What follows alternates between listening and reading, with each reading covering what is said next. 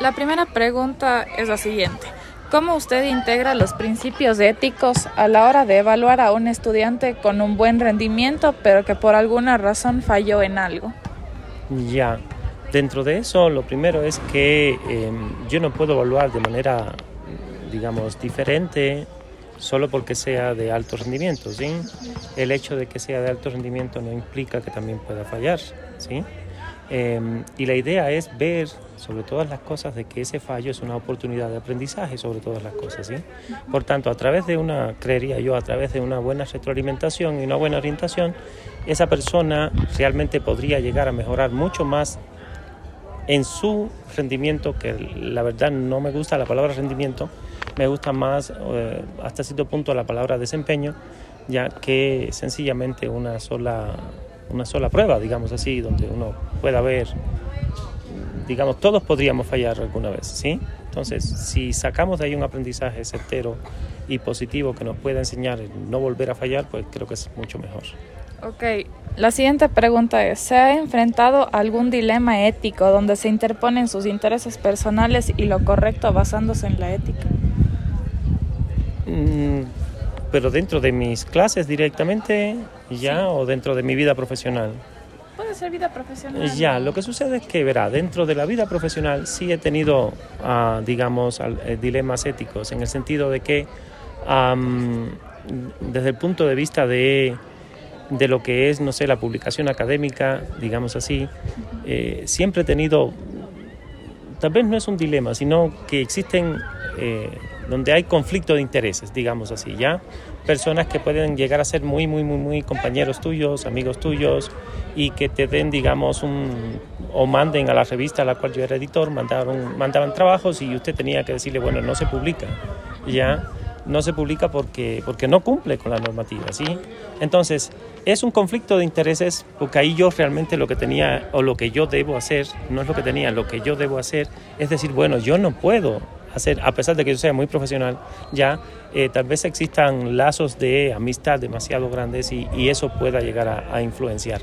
Y lo otro que podría solventar eso es que una segunda o tercera persona también revise lo que yo he revisado, ya para realmente eh, validar, digamos, de que ese conflicto de interés no, hasta cierto punto, no nuble, digamos, la toma de decisiones. Eh, ¿Alguna vez ha pasado por una situación en donde la acción y respuesta ya está definida y clara, pero la ética pasa a estar presente e importante en dicha situación? ¿Cuál fue esta situación? ¿Me puedes repetir la pregunta porque está un poquito larga? A ver, ¿alguna situación en la cual... En la cual la acción y la respuesta ya está definida y clara, pero la ética pasa a estar presente e importante en dicha situación. ¿Y cuál fue esta situación? Es decir, que tal vez algo por normativa esté, estoy entendiendo que algo que haya una normativa que diga es así, pero éticamente no sea viable. Algo así estoy entendiendo, ¿no? Ya. Bueno, podría ser, ya, desde el punto de vista de que acá, por ejemplo, muchas veces las leyes en Ecuador te dicen, bueno, un chico ya que tiene escaso rendimiento académico o desempeño académico, después que usted hace toda una serie de eh, recuperaciones, eh, reuniones, apoyo académico y demás, y aún así, ya, aún así resulta que eh, la normativa por algún lado dice que, que, aún así debe pasar de año, supongamos que sea ese el caso, eh, éticamente no, no es viable, pienso yo, ¿no? Éticamente no, es decir, no debería estar igual una persona que no se ha esforzado nada a lo largo de todo, de todo el año y una persona que de verdad ha hecho un gran esfuerzo para llegar al final, ¿sí? Entonces, creería yo que aquí, sobre todo, me he encontrado, o hasta hace un tiempo que hasta cierto nivel, pues no se perdía el año, a pesar de que no hicieran nada, ¿ya? Entonces, eso para mí éticamente no es, no es recomendable, creería yo. La siguiente es que la ética es parte fundamental para crear las leyes de un país. Eh, ¿Usted cree que la ética está presente en ciertas situaciones y en otras se la pasa por alto, es decir, que no se toman en cuenta los valores éticos? Eh, yo creería que sí, ya hasta cierto punto a, nivel de país me está diciendo, ¿sí? Eh, en este caso, desde el punto de vista de que ah, cuando se tiene, digamos, instituciones que son corruptas hasta cierto nivel, ya aunque existan las mejores leyes del mundo, la ejecución de esas leyes pues es muy complicada.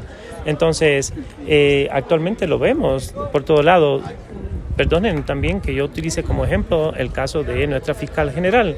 Ya hay indicios claros de que la fiscal general hizo plagio en su tesis, hizo plagio en un artículo, presentó un, libro que lo hace un estudiante de secundaria y resulta que es fiscal general del Estado impartiendo justicia acá en Ecuador. Entonces, eh, es sumamente complicado ya tener así eh, elementos que llegan hasta cierto punto a ser contradictorios dentro de nuestra, nuestro país, digamos. a ver,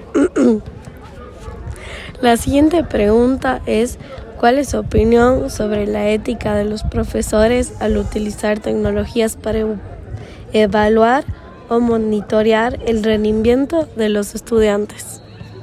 ¿Qué pasa con la tecnología? La tecnología puede, la tecnología en sí misma no es ni mala ni buena. Ya el uso que le damos resulta que puede ser eh, beneficioso o puede ser perjudicial. Ya puede ser beneficioso en el, desde el punto de vista académico, en la accesibilidad, en el tiempo, en la gestión de las calificaciones, pero podría afectar éticamente el hecho de que los estudiantes, si el profesor no está controlando, pues los estudiantes de alguna manera también pueden hacer eh, faltas a la probidad académica. Entonces, ah, ahí los, los, docentes que utilizan la tecnología, pero no monitorean, digamos, el, el buen uso de la tecnología, pues creería yo que están cometiendo un grave error. ¿sí? La siguiente es, ¿cómo cree que afecta la relación ética entre profesor y estudiante el trato justo y equitativo en la evaluación y calificación? Eh, e, si lo que voy entendiendo es, digamos, cómo el profe se comporta para dar ese trato justo y equitativo, creería yo, verá, hay dos cosas importantes. No todos los chicos aprenden de la misma manera, ¿ya? Eh, y no todos los chicos a veces tienen las mismas habilidades y tienen los mismos eh, desempeños, digamos así. Entonces, siempre que se identifique alguna dificultad de aprendizaje, también va implícita una dificultad en el docente a la hora de enseñar. Entonces, si el docente no logra primero superar su dificultad para enseñar, entonces es difícil que pueda de verdad evaluar adecuadamente a un estudiante que tenga dificultades de aprendizaje. La dificultad de aprendizaje sobre todo eh, está enfocada en el marco de hasta dónde podemos llegar hasta dónde podemos llegar en el momento en el que estamos y con quién estamos. Es sumamente complicado a un docente hacer una evaluación ya estandarizada y que todo el mundo pues se lleve los mismos, exactamente los mismos conocimientos y, y, habilidades. Entonces, lo ideal sería poder, lo ideal, es muy difícil lograrlo con 20, 30 estudiantes ya en clase, pero lo ideal sería una evaluación personalizada, eso es lo ideal, personalizada a cada estudiante, en cuanto a forma, en cuanto a profundidad pero eso es sumamente complicado de lograr, sobre todo cuando tenemos una sociedad muy competitiva y que interesa más la calificación que lo que realmente estamos aprendiendo. Entonces eso, yo creería que desde el punto de vista un, un docente podría lograr eso siempre y cuando, eh, digamos, en teoría pueda lograr una personalización de la evaluación. Y bueno, y una diversificación de la evaluación.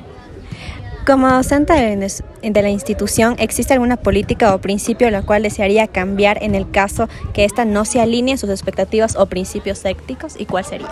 Bueno, en la institución directamente no. Yo lo que creo es que falta mucho mucha, digamos así, información respecto a, a, los principios éticos acá y sobre todo a las consecuencias del incumplimiento de esos principios éticos, ¿sí?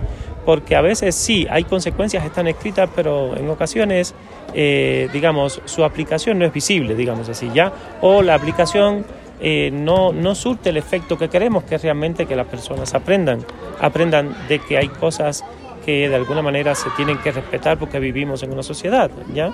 Entonces, eso de cambiar, de cambiar, yo creería que lo que más va es el hecho de que sean de alguna manera más conocidos por todos los entes de la comunidad, que sino solo por los estudiantes y los profesores. Eh, ¿Usted considera ético el evadir alguna situación no ética con la finalidad de no agravar una situación o ayudar a un estudiante o colega? No, para nada. ¿sí? Eh, ante, ante siempre que haya un problema que tenga un dilema ético, por supuesto, no, por lo general no tiene una sola solución, ¿sí? Pero si usted, yo, yo como, más que usted, yo como profesional no me vería ya abocado a tratar de, de esconder algo que, se, que haya pasado, así sea el problema más grande y más grave que, haya ocurrido, ¿sí? Eh, claro, hay que, como te digo, en la ética usted tiene que contraponer, contraponer dos cosas. Ya, los riesgos que representa para la persona, la institución y para eh, digamos, toda una comunidad y el beneficio que tiene ya el hacer público algo, ¿sí? Si las cosas podemos solucionarlas con, digamos, con algunas medidas que se puedan aplicar, pues yo creería que es factible antes de hacer todo un boom ya y venir abajo y dañar hasta a veces hasta la honra de algunas personas cuando ni siquiera a veces tenemos toda la certeza.